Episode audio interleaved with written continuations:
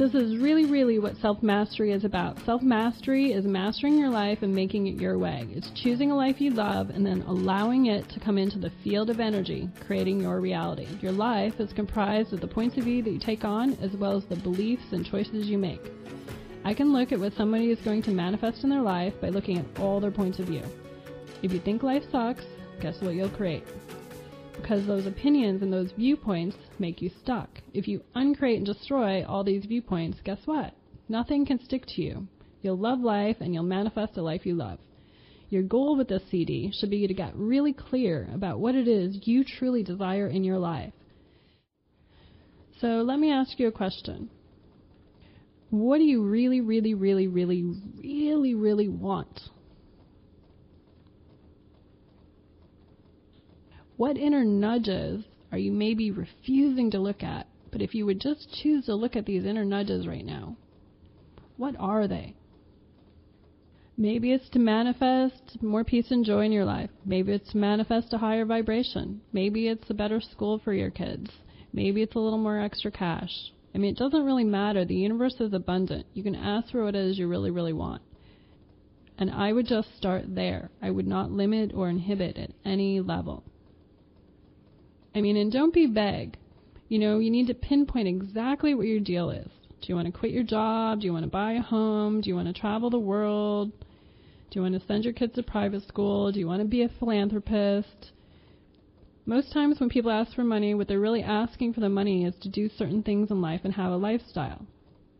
So, and it's also, at the end of the day, the reason why anyone is asking for anything is they just want to be happy.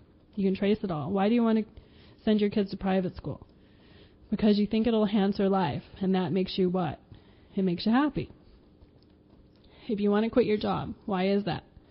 Because you think that it'll give you some level of joy in your life. So let's figure out what your lifestyle is to really de- determine what it is that you want in your life.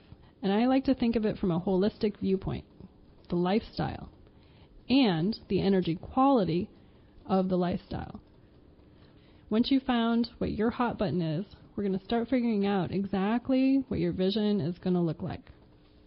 Let's go with the idea that it's not impossible and you don't have to have a clue about how you're going to achieve it. Let's just go for a while with whatever you really, really want and don't worry about the how.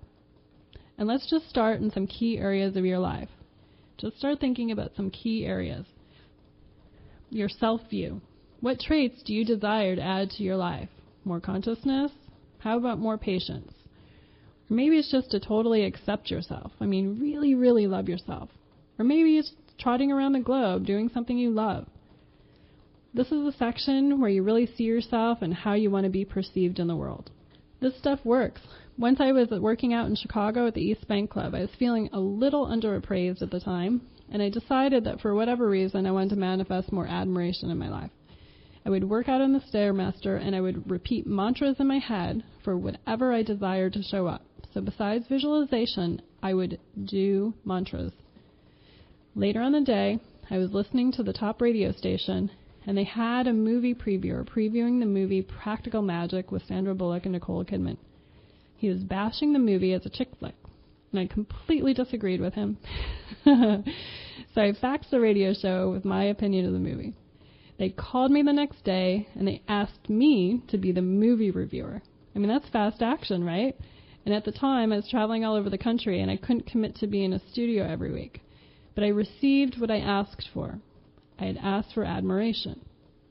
For the kids and the family, put happy interpersonal relationships with everyone. Kids and family getting along great. If you're looking for that special someone, find a picture of a happy couple holding hands walking in the beach. I'd make a list of the type of person I desire to be in a relationship. If you're currently in a relationship, put the happy picture of the both of you and maybe the words of what you want it to look like. You can put words on your vision board. Also, you can put that you have friends that love you. I was realizing at some point in my life that I needed some new friends that could just love me and be with me. Within a week, I was guided to speak somewhere, and I met three new friends that are still my friends to this day. How about adding joyful, wonderful exchanges? See people as helpful, full of love, and always nice to you. I've seen people change the statistics on their businesses and change the numbers in their bank account to manifest what they desire. This is what Jim Carrey did for the $10 million check. I know somebody who manifested an extra $4,000 in their uh, safe, but literally it came out of thin air. It was not there before. I had a client get a career change shortly after asking for a happy career change. I once asked for a six figure income to come in. It took a week to show up, and it was from a source that I had never imagined would ever pay me. But I put it out there, and that's why it showed up. Do you know that with everything you buy, you can ask that more and more money come back to you? If I spend money, I ask that it come back to me exponentialized. You know, it's your reality. You can ask for what you desire. I know another person who asked, if I buy this, will it make me money? And if the answer is no, then there's probably a better deal somewhere else. In the family section, you could put pictures of the family being deliriously happy, living their dream life. I know somebody who really desired a baby. When she finally put the pictures up, she got pregnant. I've had families put that they really desired becoming more conscious. Everyone works in the family in a positive direction. Just whatever your goal is, put it. Health. How do you desire your body to work? I know somebody who wanted to lose weight. She put she put motivation as one of the words under her health because that's what she was lacking. Her trainer the very next day asked her to try a new CD that I had gotten that taught her how to be more focused. Quick action. Instead of like worrying about losing the whole 20, 50 pounds or whatever it is, why don't you make it a little more fun and focus on just some body part that you really want to rejuvenate? Maybe you just visualize a six pack abs or you visualize yourself, you know, really buff biceps. It doesn't matter, but make it something that makes it kind of juicy, emotional, and that you would love. You should consider doing a section on fun travel and hobbies, personal stuff like learning how to tango. I had a client who was guided to look for some new activities. He found a yoga studio he loved, and he can now do a headstand. He also decided to try tango. He's now excellent at it, and it happened within six months. Maybe you can always just catch the big fish somewhere, or get a weekly massage, or some form of retreat, or some spiritual improvement you're looking for. Just do whatever makes you happy in that section fun, travel, and hobbies. See the type of material success you desire. Do you like outdoors? Maybe you desire to fix your yard up. Maybe you want a new house and cars.